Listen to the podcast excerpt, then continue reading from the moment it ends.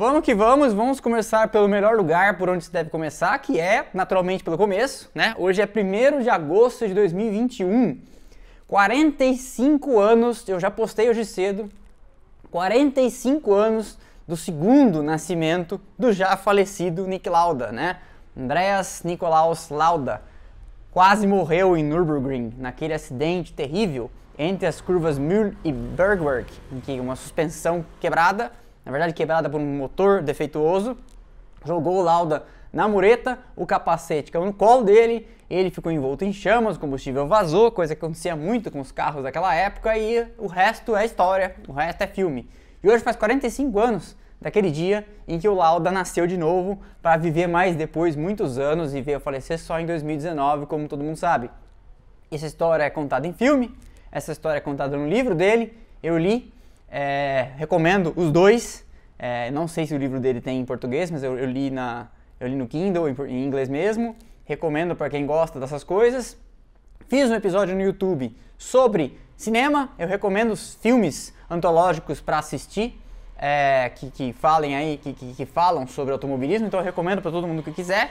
Então hoje é uma data redonda histórica, 45 anos daquele acidente, e o Lauda viria depois a voltar, 40 dias, né, todo mundo sabe, é, 40 dias depois, depois de expulsar um padre de dentro da UTI do hospital lá na Alemanha, falando que ele não precisava de padre para dar a ele a extremunção, e ele precisava de médico, né, é, voltou depois de 40 dias em Monza, na frente do cara que a Ferrari contratou para substituí-lo, Carlos Reutemann, e enfim, como eu falei, o resto é história. Antes da corrida, eu vou tentar, tentar falar muito rapidamente das coisas que aconteceram. A Red Bull apresentou um pedido de revisão, todo mundo deve saber, da pena aplicada ao Hamilton. É uma forma de. O, o Código Desportivo da FIA é, e o regulamento da Fórmula 1 prevê essa possibilidade. Quando você estiver descontente com algo que foi aplicado a, a, um, a um concorrente ou ao seu próprio piloto, existe a possibilidade de apresentar esse pedido de revisão. É, mediante, a, que você, mediante a, a apresentação de novas evidências, né? E aí a Red Bull colocou até, pasmem vocês, o Alex Albon para andar em Silverstone, tentar reproduzir a trajetória do Hamilton e com base nesses dados levar para a FIA, etc e tal. No fim, não foi é, acatado nem o pedido de revisão, então assim, nem entenderam que era uma questão é, de prova nova, de evidência nova, então nem se chegou a discutir o mérito posteriormente se tinha ou não que revisar a pena aplicada ao Hamilton, porque a questão ficou parada ali num juízo de admissibilidade, vamos dizer assim, desse apelo, né? Da, da Red Bull. Então isso, a questão parou no, parou no nascedouro, nem se chegou a discutir o mérito da, da situação. Todo mundo esperava uma Red Bull muito forte no Húngaro Ring, né? É uma pista que favorece bastante o desenho da Red Bull, o carro com um entre-eixo mais curto, uma pista que você está constantemente virando o volante, né? Que exige pressão aerodinâmica, especialidade do Adrian Newey, mas que também exige aderência mecânica. Todo mundo esperava a Red Bull é, forte esse final de semana, é, mas parece que a Mercedes não poderia, e mostrou-se isso, né? Não podia ser dada como morta.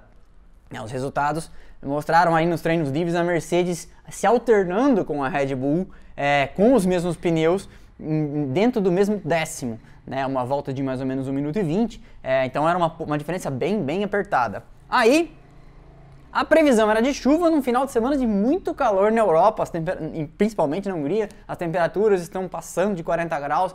Na Turquia esperava-se máximas de 46 graus. Está vendo um incêndio horroroso nos arredores de Istambul. E na Hungria é, não, é, não é tão próximo assim de lá, mas também hum, máximas é, elevando a tempestades tropicais, vamos dizer assim, apesar de ele não ser trópico, né? Mas é aquele tipo de chuva que a gente está acostumado a ver aqui no Brasil durante o verão, pancadas fortes.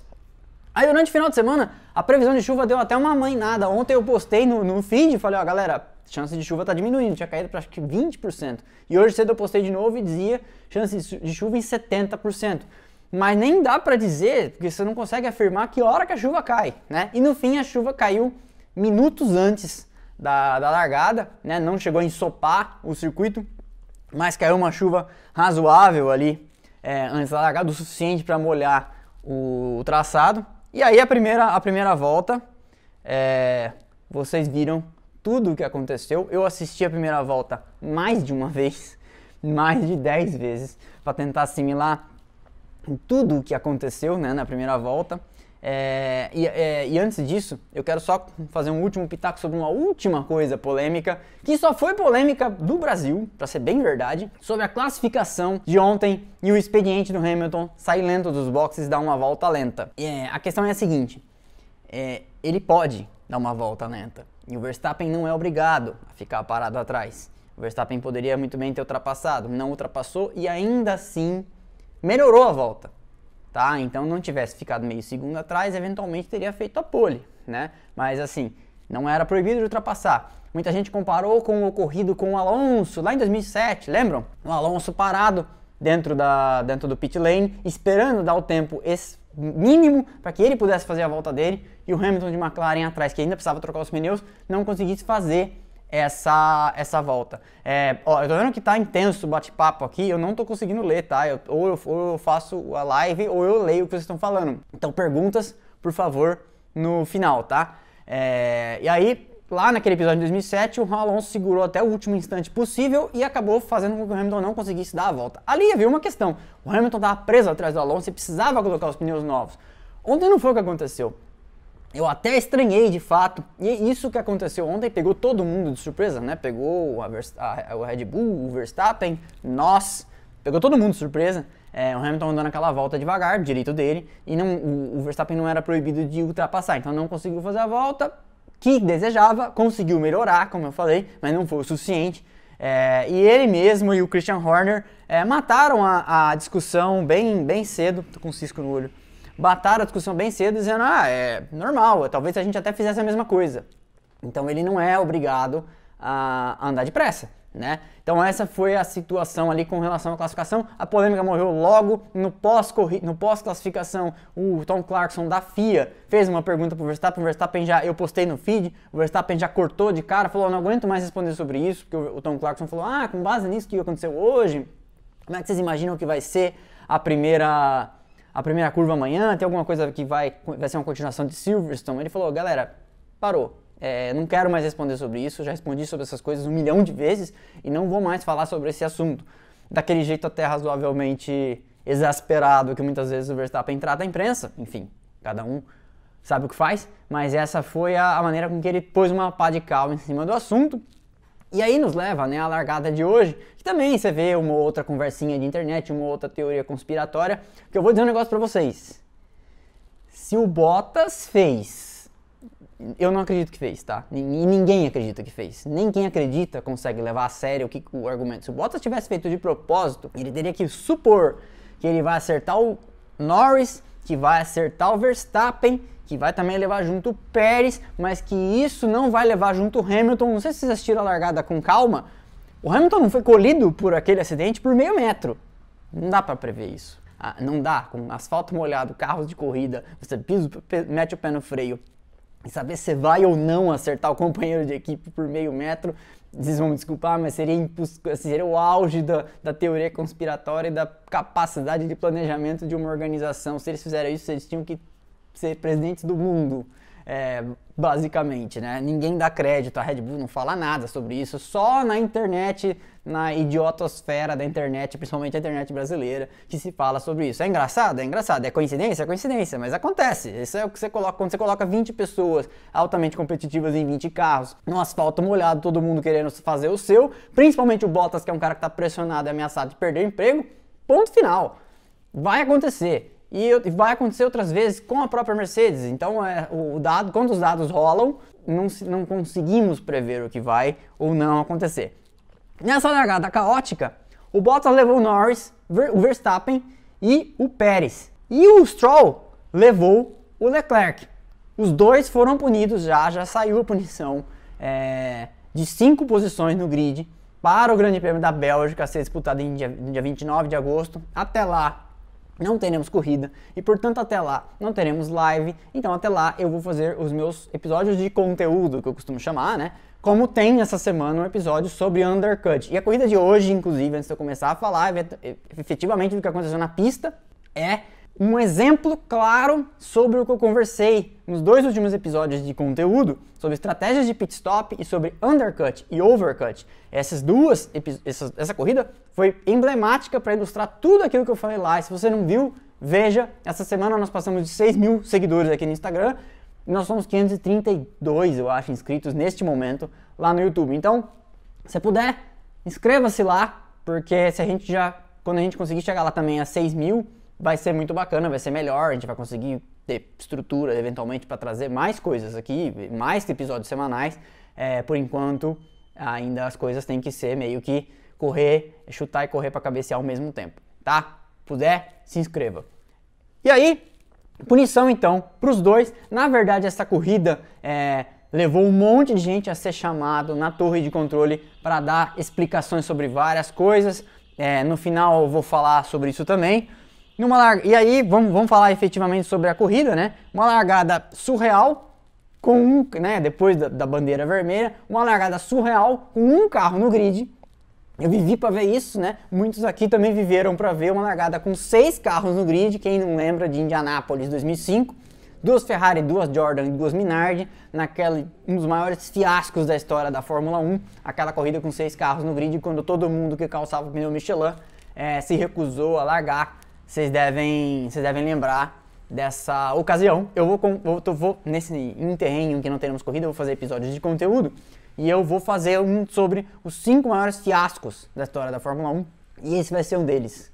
já estou dando um spoiler aqui. Esse com certeza vai ser um dos cinco maiores fiascos da história da, da Fórmula 1. E aí, corrida sensacional, né? A gente deve esta corrida ao Bottas, a gente deve esta corrida ao Fernando Alonso e a gente deve esta corrida à estupidez da Mercedes com a estratégia, porque eles não entenderam o que ia acontecer. O Hamilton alinhou sozinho, todo mundo parou, né? E não sei se vocês chegaram a ver que houve uma cena surreal que o Medical Car, que larga e normalmente sai correndo em desespero para tentar pelo menos não ser alcançado pelo pelotão em uma volta, vinha vindo correndo atrás do Hamilton até que eles se ligaram. Peraí, o grid inteiro vai sair de dentro do pit lane. O Medical Car freia com tudo. Dá pra, pode, assistam a largada ou assistam a live aqui quando ela vai ser postada de novo, porque é, hoje nós estamos fazendo, uma, fazendo umas coisas diferentes aqui, né? E aquela tela que fica mais ao lado aqui na câmera da live vai ter a, a corrida passando em loop, os melhores momentos. É, então você vê o Medical Car freando na reta para não passar, entrar no meio do pelotão. Senão o Medical Car ia estar tá no meio de todo mundo, ia sair na frente do Ocon dos boxes, que o Ocon foi o primeiro da fila, né? A sair. E aí eles tiveram que parar o carro pro grid inteiro passar e aí ele seguir é, atrás de todo mundo, porque o Medical Car sempre faz isso. O Medical Car dá uma volta inteira atrás. Por isso que eles chegaram tão rápido no acidente do Grosjean no, no ano passado lá no Bahrein. Né, o Medical Car dá essa volta toda, ele larga junto, dá essa volta toda e recolhe para dentro dos boxes. Ele poderia é, hoje ter entrado no meio do pelotão se o cara não tivesse se ligado. Imagino que a direção de prova tenha, que, tenha dado um toque, claro, mas é, foi, foi, bastante, foi bastante aterrorizante. A gente já tinha, já tinha visto de tudo e muita coisa acontecer né, nessa corrida. Então, assim, é, eu vou falar os destaques, porque eu não vou conseguir falar de toda a ação, né? Eu anotei algumas coisas, eu pedi aqui no começo para que vocês me ajudem com algumas, mas eu diria que pela ordem né, da classificação, é um grande destaque sim para o Ocon, que segurou o Vettel. Isso é uma, isso é uma coisa que credencia o piloto para coisas maiores, né? O Ocon teve um começo de temporada muito bom, entrou numa fase horrível, pediu uma troca de chassi, a Alpine deu uma troca de chassi. Quando a equipe dá uma troca de chassi pro piloto, ela também tá lavando as mãos, tipo, ó, eu te dei até outro carro, né? Mas aí ele correspondeu. Em Silverstone ele fez uma excelente corrida, pontuou, se eu não me engano foi oitavo, né? Eu não consigo decorar, mas eu acho que ele foi oitavo. Então foi uma, uma grande atuação. E hoje ele ganhou na frente de um tetracampeão mundial, um cara que já ganhou o campeonato em cima do Alonso, é um cara que já correu é, de igual para igual com praticamente todo mundo, um cara que já deu um trabalhão pro Vettel em 2017 e 2018, então Sebastian Vettel não desaprendeu a guiar, né? É um tetracampeão mundial, já tem 53, 52 ou 53 vitórias nas costas, né? E o Ocon andou na frente dele, sem cometer nenhum erro na corrida, na, na entrevista pós-corrida, o, o, Vettel falou isso. Tentei levar ele a erro aqui e ali. É, não, não, o delta de, de, performance dos dois carros não é muito grande. A Aston Martin e a Alpine estão disputando aí bem próximas do campeonato, é, a performance é muito parecida. Então ele falou: tentei aqui, tentei ali. O cara teve uma performance madura, teve uma corrida, administrou, andou na minha frente e realmente, em Hungaroring, né? É, a não ser que algo, algo a mais acontecesse, teve um dado momento ali que ele quase conseguiu até consumar na manobra, mas não deu, não, não deu mesmo, né? Então eu acho que esse merece esse destaque. Merece destaque o Vettel, né? Já sabemos aqui que essa história teve um final muito triste. O Vettel foi desclassificado. Se você está chegando agora não está sabendo, é, o Joe Bauer, comissário-chefe da FIA, é, ele é o cara encarregado de ir em todos os carros que ficam em regime de parque fechado e fazer é, coleta de amostra de combustível. E pelo regulamento técnico da Fórmula 1, as equipes têm que entregar uma amostra, uma sample de 1 litro, 1000 ml de combustível para a FIA levar para as análises. E nesse, nessa drenagem que foi feita, o carro do Vettel tinha apenas 300 ml, então menos de um terço do necessário. E aí o, o, diretor técnico da Aston Martin foi chamado na torre. Eu até estava pensando aqui pelo tempo que começou a demorar isso eu achei que ia ser dado uma multa, que eles não iam fazer isso porque é extremamente impopular mudar o resultado da corrida. Né? É, nós sabemos disso, é sempre muito chato, é muito é, frustrante, ninguém gosta, é extremamente impopular mudar o resultado de uma corrida. Então, é, se você está chegando agora, não sabe, o Vettel chegou em segundo, não vai pontuar em segundo, subiu no pódio, recebeu o troféu, mas não é mais o segundo é, a Aston Martin se prepara. Eu tava a, até começar a live, eu atrasei dois minutos para começar a live hoje, justamente porque eu tava de olho aqui nas notícias. Eu li que a Aston Martin se prepara para recorrer dessa decisão, para apelar dessa decisão. É, mas está no regulamento técnico. Tem que entregar uma amostra de combustível de um litro. Todo mundo faz. Por que, que a Aston Martin é especial e não vai fazer, né?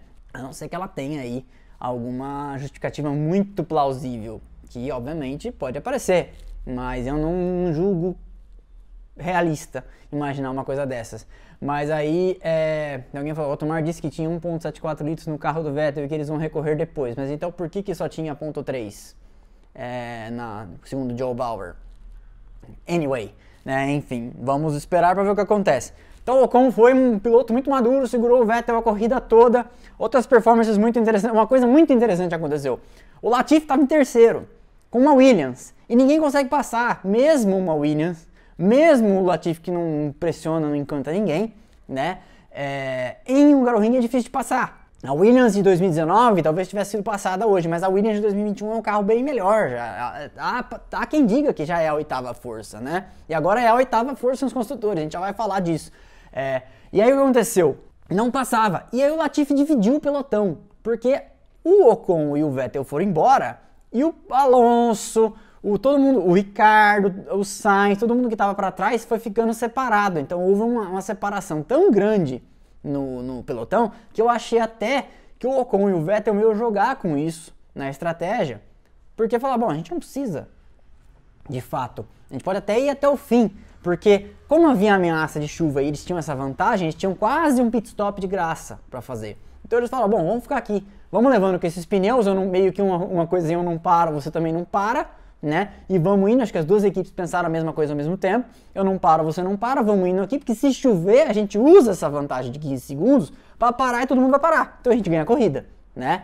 Acabou não chovendo, de qualquer forma, e aí, é, por outros caminhos, ainda assim, eles fizeram um 2, é, que não é mais um 2, mas fizeram esse um 2 e conseguiram assegurar aí o primeiro e o segundo lugar, que é um, é um resultado estrondoso para a Alpine, é um resultado, foi, seria, né?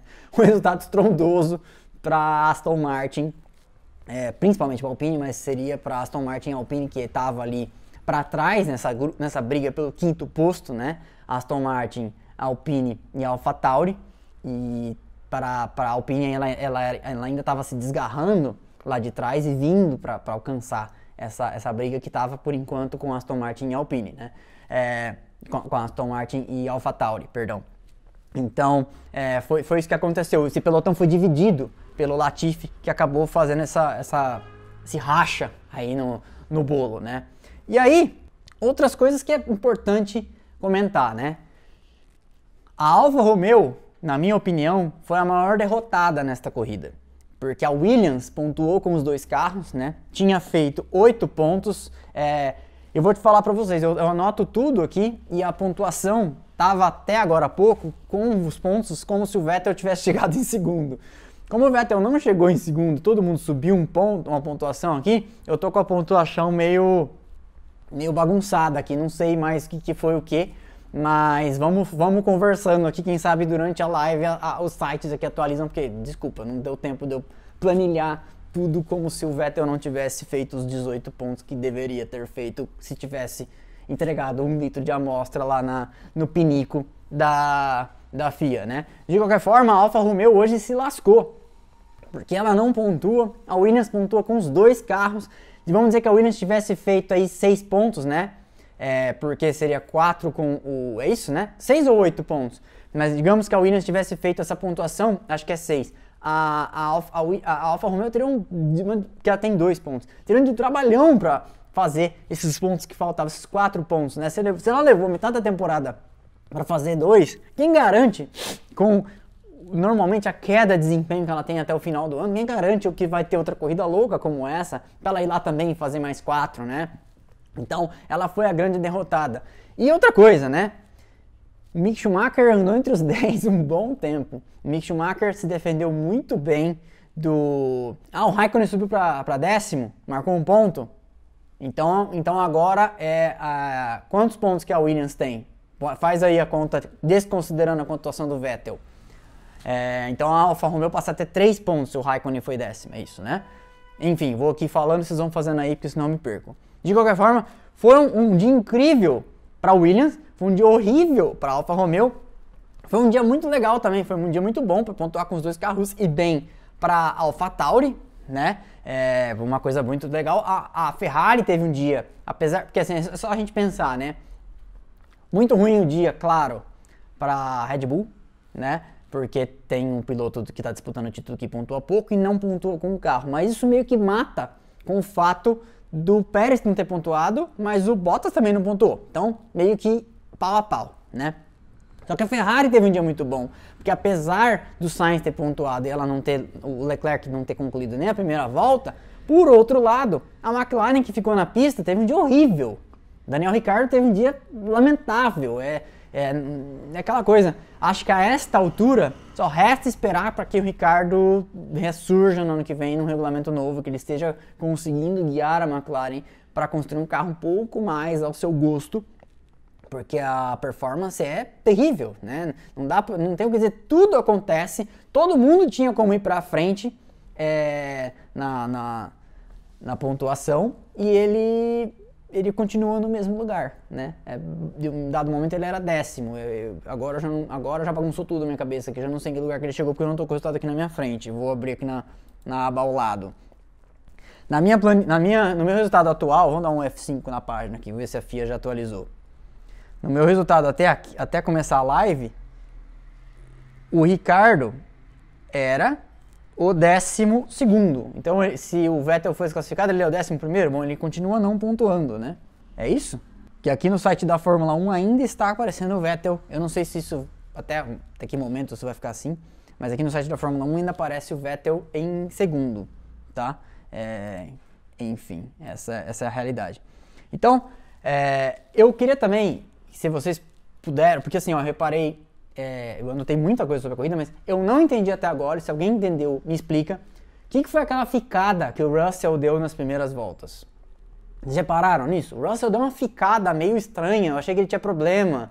Lembrei daquela vez que ele teve problema na Áustria, né, de motor que estava em oitavo, deu uma baita de uma ficada e depois continuou, né? É, porque ele falou, ah, galera, priorizem o Latifi, né? Ele falou isso no rádio. Mas eu não consegui ver relação entre os dois eventos. Então, se alguém sabe dizer é, a explicação disso, por favor, é, me explique, porque eu não entendi o que que estava acontecendo a ponto do Russell dar aquela ficada que parecia que ia abandonar, como eu disse, parecia um problema de motor, é, e de repente voltou. Me lembrou o Leclerc em Silverstone, né, que teve lá, teve que dar um control alt del no motor, mas depois continuou é, até o final sem problema nenhum. Eu achei que ele ia se arrastar, ou que ele abandonaria, né, mas ele foi bem, comboiou o Latifi até o final da corrida, é, vamos falar, né? A gente é, gosta muito de pontuar, de frisar aqui que piloto pagante, etc e tal, mas o fato é que assim, eu já disse outras ocasiões, quem vem, quem vem em todas as lives está cansado de escutar, mas dos pagantes, é, com certeza até aqui, quem parece que desabrochou é o Stroll. O Stroll tem boas performances, o Stroll já fez pódio, o Stroll já fez pole, né? Naquela condição terrível na Turquia do ano passado, né? Aquilo lá é um atestado de, o cara sabe andar com um carro de quatro rodas, né? O Latifi é um meio termo, eu acho. Ele não é brilhante, de jeito nenhum, mas ele não é uma negação completa, como é o, o nosso amigo Nikita Mazepin, né? Que hoje, hoje também abandonou é, depois daquele, e nem foi culpa dele dessa vez, um unsafe release da Alfa Romeo que soltou o Raikkonen e acabou danificando o carro dele ali, né? Então, é, enfim, achei uma, uma pena para a Haas, coitada. A Haas pelo menos já está é, direcionada para 2022 há muito tempo. Tomara que esse esforço todo se, se traduza em resultado, porque se ela tiver trabalhado o ano inteiro e o ano que vem o carro for ruim, eu não sei até onde vai a determinação, a, a, o gás aí do Jim Haas em continuar metendo dinheiro nesse negócio. Tá? É, outra coisa que eu queria pontuar é que foi uma grande corrida do Mick Schumacher e se a Alfa Romeo está pensando em trocar os pilotos, né? E há quem diga que a Alfa Romeo vai trocar os dois pilotos, né? O Giovinazzi e o Raikkonen não ficam. Eu acho que hoje ficou claro que ela pode sim trazer o Mick Schumacher porque essa, é, a Haas é uma equipe que faz, às vezes, de equipe satélite da Ferrari, e a Alfa Romeo também. Né? Então eu acho que ela pode sim promover o Mick Schumacher para a Alfa Romeo, e aí há, quem diga até que pode ser o Bottas no outro carro, né? ou o Raikkonen se quiser ficar, porque o Raikkonen está numa situação meio que é ele que vai decidir é, o que, que, ele vai fazer da carreira dele no ano que vem. Né? E, e, e é assim já faz alguns anos, já faz alguns anos que a gente vem aposentando o Kimi Raikkonen. Mas eu achei que hoje o Mick Schumacher mostrou cartão de visita, mostrou maturidade, jogou duro com o Verstappen, jogou duro com todo mundo que veio para cima dele, mas ainda assim jogou duro, mas jogou limpo, né? Sem exagerar na dose, às vezes você vê um Tsunoda da vida exagerando na dose, né? Em alguns momentos, embora a gente tenha que elogiar a performance do Tsunoda hoje, né? Tá o Fatari como todos, os dois carros andaram bem, né? Mas a, a verdade é que o, o, o Mick Schumacher hoje mostrou uma maturidade é, que você não vê em todo piloto em começo de, de, carreira, na sua primeira temporada e na sua primeira corrida caótica, né? Que foi uma corrida, uma corrida de caos, né? No, em Baku não adiantou muita coisa, porque em Baku os dois já eram últimos, então não mudou nada. Hoje ele caiu no, de paraquedas no meio do pelotão por causa daquele strike na primeira, na primeira curva, né? Então é uma, é uma performance bastante digna. No final da corrida, eu tô esquecendo alguma coisa? Estamos conversando aqui. Kimi e Bottas juntos não vai acontecer. Eles não se gostam e a Alfa Romeo não precisa de dois pilotos experientes. Ela precisa de um só. É, eles não se dão. Ela não precisa de dois pilotos que, que não trazem dinheiro, né? E ela, o que, que ela vai fazer com eles? vai, vai, ter dois caras que possivelmente pontuam. É melhor agradar a Ferrari e conseguir um desconto nos motores, tá? É por isso que, por exemplo, ou o, o ou ela ou o Bottas vai para Williams em troca do desconto de motores e fica o Latifi, ou o, o Bottas vai para Alfa Romeo meio que recebendo salário, sim. Aí a, a Alfa Romeo vai ter que botar a mão no bolso e aí o cara que vai significar o desconto nos motores vai ser o Mick Schumacher ou o Giovinazzi, né? Mas eu acho que o Giovinazzi não está mais fazendo por, por justificar esse assento e acho que o tempo dele no programa de jovens pilotos da Ferrari já está expirando, né? Porque tem gente vindo aí, né? Então o Kylon Aylott vindo aí, que a, Ferrari precisa fazer alguma coisa com ele. Então eu acho que a lógica seria o Mick Schumacher vem para Alfa Romeo, o Kylon Aylott vai para o lugar do Mick Schumacher na Haas e a coisa, a fila anda, né? Então é mais ou menos por aí. No final da corrida, depois de tudo, aqui, olha a resumida, depois de tudo isso que aconteceu, a grande performance do Alonso, na minha opinião, o Alonso foi o cara que no final da corrida deu a vitória. Não é que deu a vitória, porque o Ocon andou bem, né? Na corrida toda, na frente do, do Vettel e tal. Mas o cara que foi decisivo na vitória foi a, o Alonso, que segurou, segurou o Hamilton por um, por um bom número de voltas, né? E pode ter sido decisivo, porque quando o Hamilton vinha de pneus novos, ele tirou 3, 3, 3 segundos e chegou no Alonso. Aí o problema era que quando você, a, a, o gap de, de, de performance não é, é, é grande, mas assim, não estava fazendo tanta diferença. É uma pista difícil de passar, né? O Alonso é um cara complicado, é um piloto muito habilidoso, você vê que ele sabe posicionar bem o carro, não precisa nem se dar o trabalho de fechar, né? Você vê que o cara coloca o carro num lugar no meio da pista que é, me lembrou muito, é, em, em guardadas as devidas proporções, claro, mas me lembrou as manobras do, lá, a, da grande ultrapassagem do Senna sobre do, do Piquet sobre o Senna, né? Porque você vê, piloto bom não precisa fechar, piloto bom ele coloca o carro no lugar. E aí aquilo meio que é uma posição meio xadrez, que você inviabiliza a manobra do outro de uma forma que ou o outro faz uma coisa muito louca, ou o outro assume muitos riscos. Por exemplo, eu achei o Hamilton extremamente corajoso de passar o Tsunoda por fora naquela curva à esquerda com o Tsunoda por dentro. Porque quem garante que o Tsunoda não tem carta branca da matriz para falar, ó, se o Hamilton emparelhar com você numa situação que, na dúvida, é, os fiscais não vão nem poder te punir, porque poderia ser um race incident, entra junto e manda ele no alambrado, né? É, não sei, quem garante, né? Fala, o Nelsinho não bateu de propósito para garantir a continuidade da carreira dele? Não sei, né? A gente pensa em tudo nessas horas. É, o Hamilton fez um. É, assim, eu, eu, tento ser econômico nos, nos argumentos é, em prol do Hamilton, porque o que o Hamilton faz todo mundo já vê, né?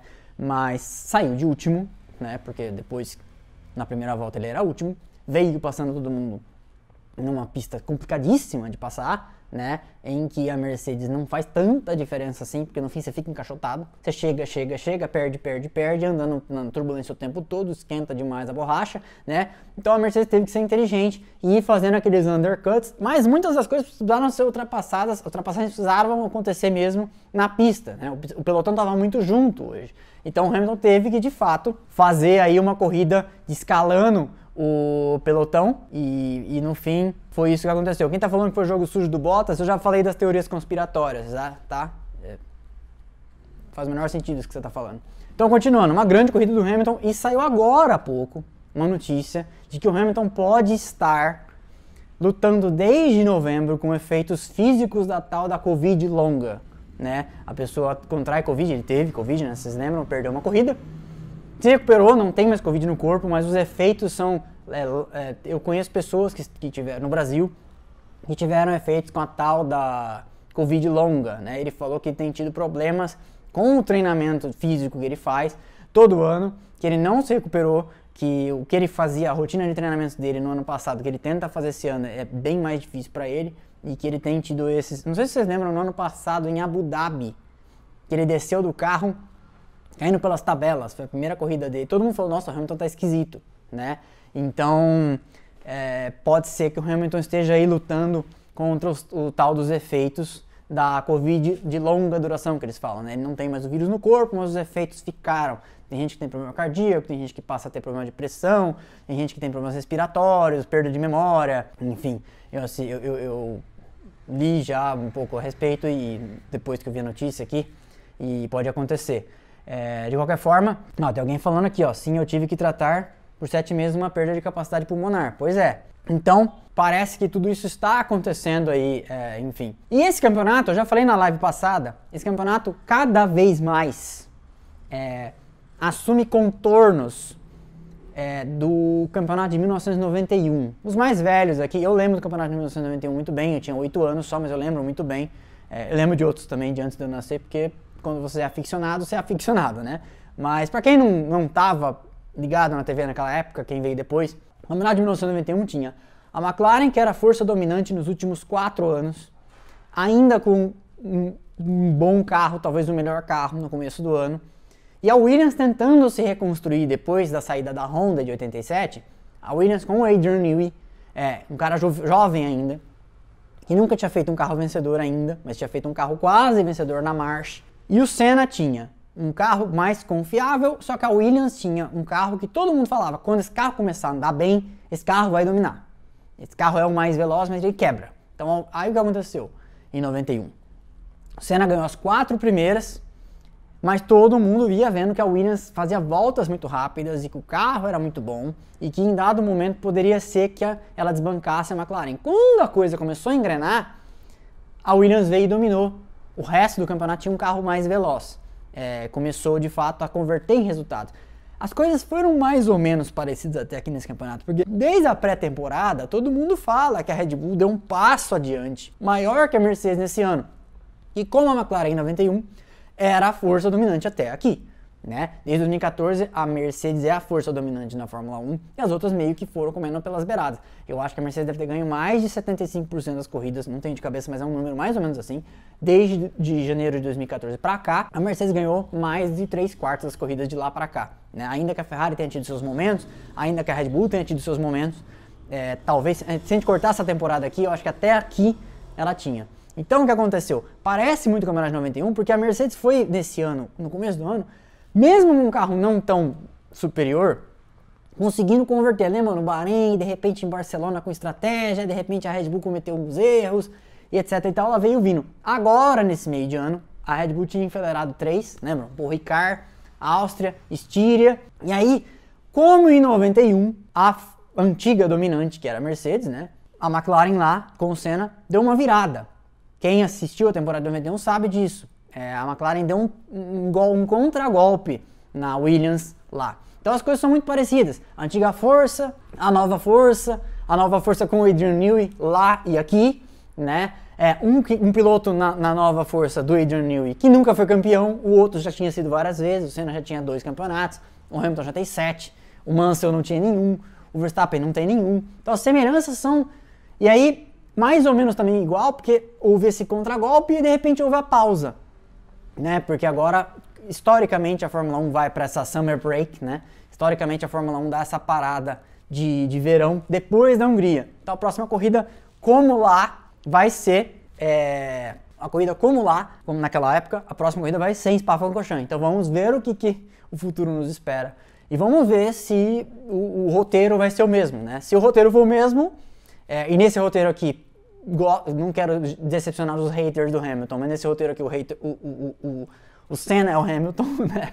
É, vamos ver se as coisas vão ser iguais, mas eu, eu ainda acho que a Red Bull não desistiu, claro. Eu ainda acho que a Red Bull vai continuar trazendo coisas novas para o carro. E tem uma coisa muito interessante, um efeito colateral, que é por isso que eu. É, é, essa é uma das coisas que eu gosto de, de, de, dizer, que eu quero trazer aqui no Splash Go, que é as notícias estão aí. É, onde eu pego, vocês também pegam. O negócio é tentar fazer aqui, com tanto que eu gosto, é raciocinar em cima disso. Então pensem comigo. Acho que este campeonato deste jeito, e com a mudança do regulamento do ano que vem, teto de gastos, o lastro de desempenho no túnel de vento, etc e tal, e as duas se matando por causa do campeonato até o fim, pode agir de maneira colateral a juntar o pelotão. Porque elas vão ter que continuar, né, se esforçando pelo campeonato, enquanto as outras meio que já começaram a pensar nos carros. A Mercedes já tinha começado, ela teve que voltar os esforços pro carro desse ano um pouco, a pedido do Hamilton. Então, pode haver um, um efeito colateral aí de uma temporada incrível, aprendamos a reconhecer, nós estamos tendo uma temporada incrível, porque depois que passa só que todo mundo dá valor, né? De 2010, por exemplo, foi uma temporada incrível e ninguém deu valor. Quando, quando aconteceu, hoje fala, nossa, realmente, né? Cinco pilotos chegaram na última corrida do ano disputando o campeonato. 2012 foi uma temporada incrível. Sete primeiras corridas vencidas por sete pilotos diferentes. Então, vamos aprender a dar valor. Igual todo mundo fala mal do motor 1.6 V6 turbo híbrido de hoje em dia. E eu falo sempre assim, galera, aproveitem.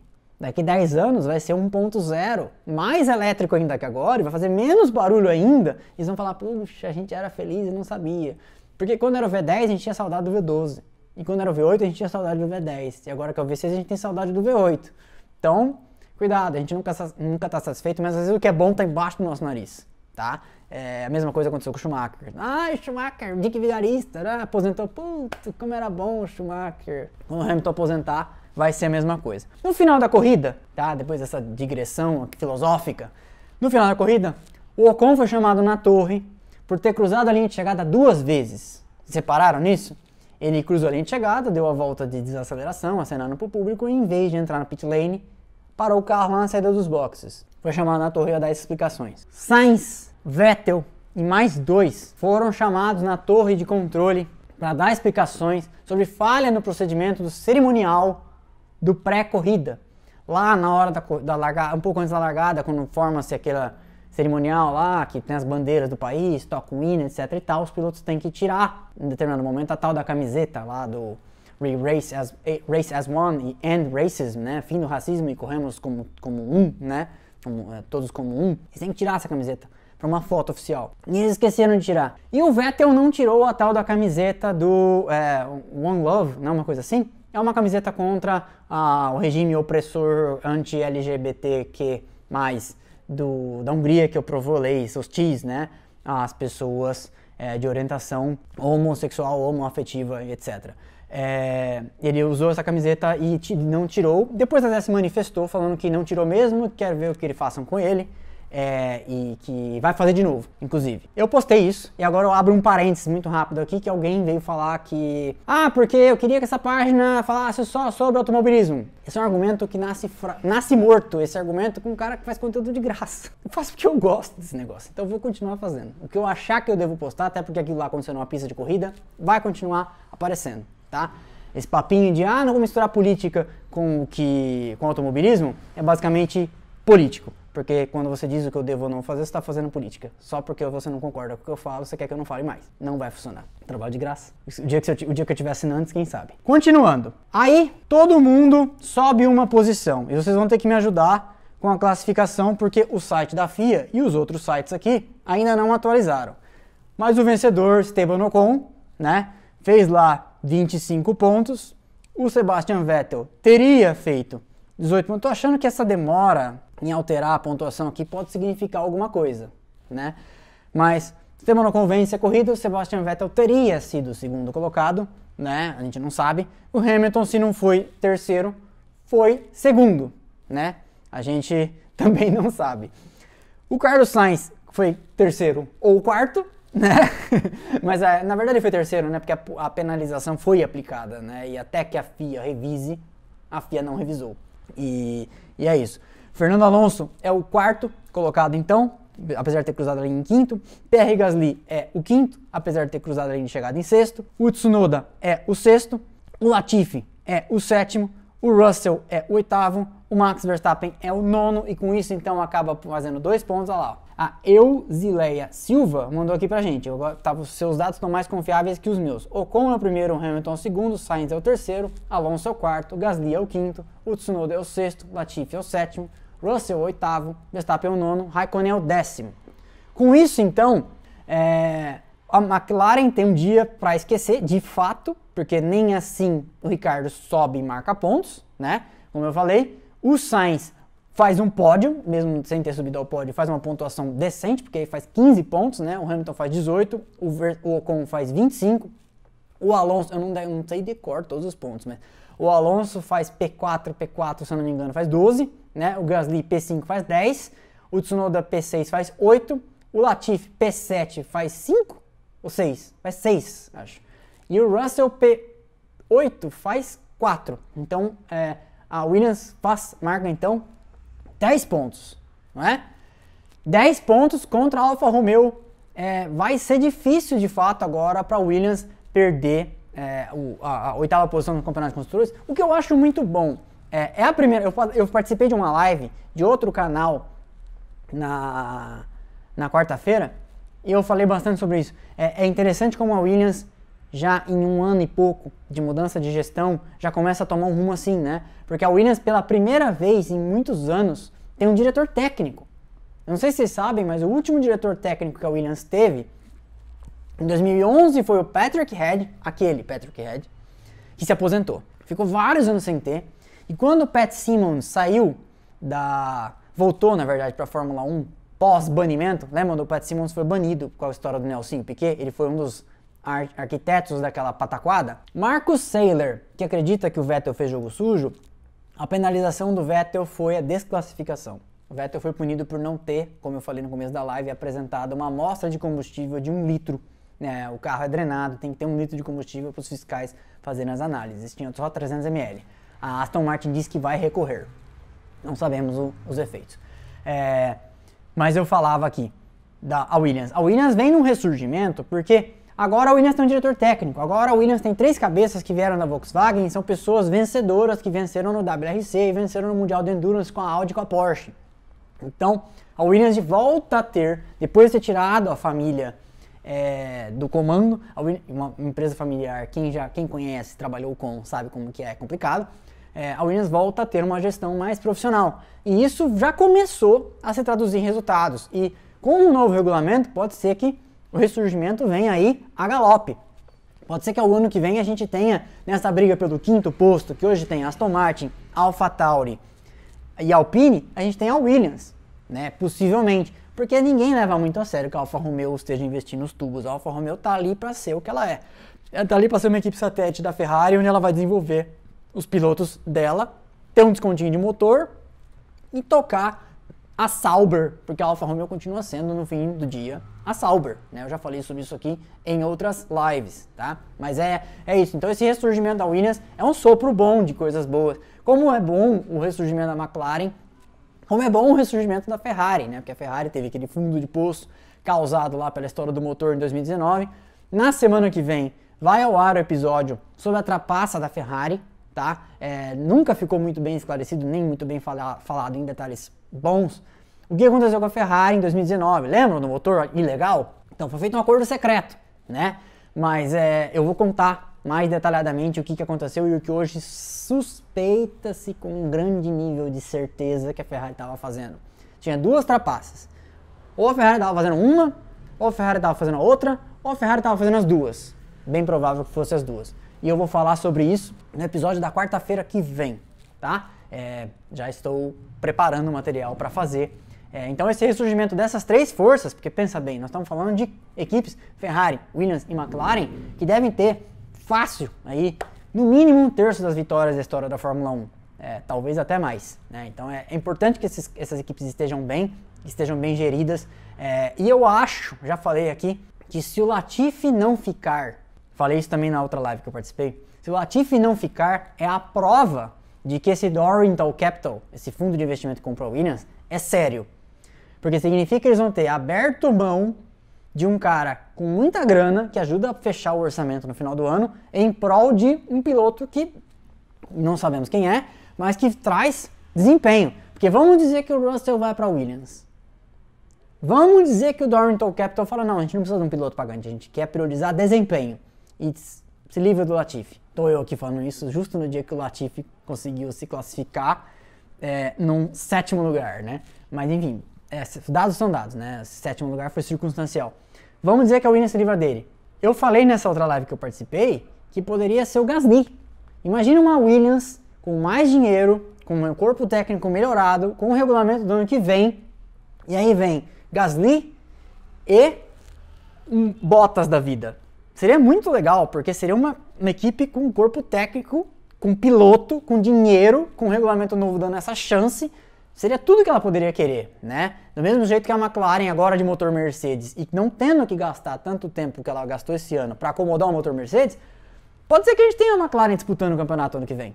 Então assim, claro, não tem milagre na Fórmula 1, mas esse negócio, essas medidas que estão sendo adotadas do controle de orçamento, do, do lastro de desempenho, do uso de que, é um, que não é carregar peso, né? Mas é o negócio do túnel de vento, isso tudo tem tem agido, já tem agido para de alguma forma diminuir aquela distância abissal que existia entre as duas da ponta e o resto. Querendo ou não, nós temos uma briga feroz entre os dois primeiros postos, entre depois uma briga feroz de três equipes para o terceiro lugar, depois uma briga feroz de, não, de, de, duas equipes pelo terceiro lugar, Ferrari e McLaren, né? Depois uma briga feroz de três equipes pelo quinto lugar, que é Aston Martin, Alpine e AlphaTauri, e aí agora até dá para dizer que a gente tem uma briga feroz pelo oitavo.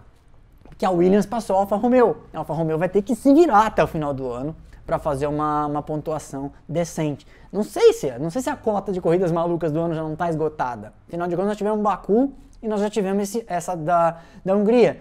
Quantas vezes mais vai acontecer da, da bruxa tá solta como estava, como estava hoje? Drogovic na Williams não, isso não faz o menor sentido. O Drogovic não tem nenhuma ligação com a Williams. O Drogovic não está no programa de jovens pilotos nem da Mercedes, nem da própria Williams.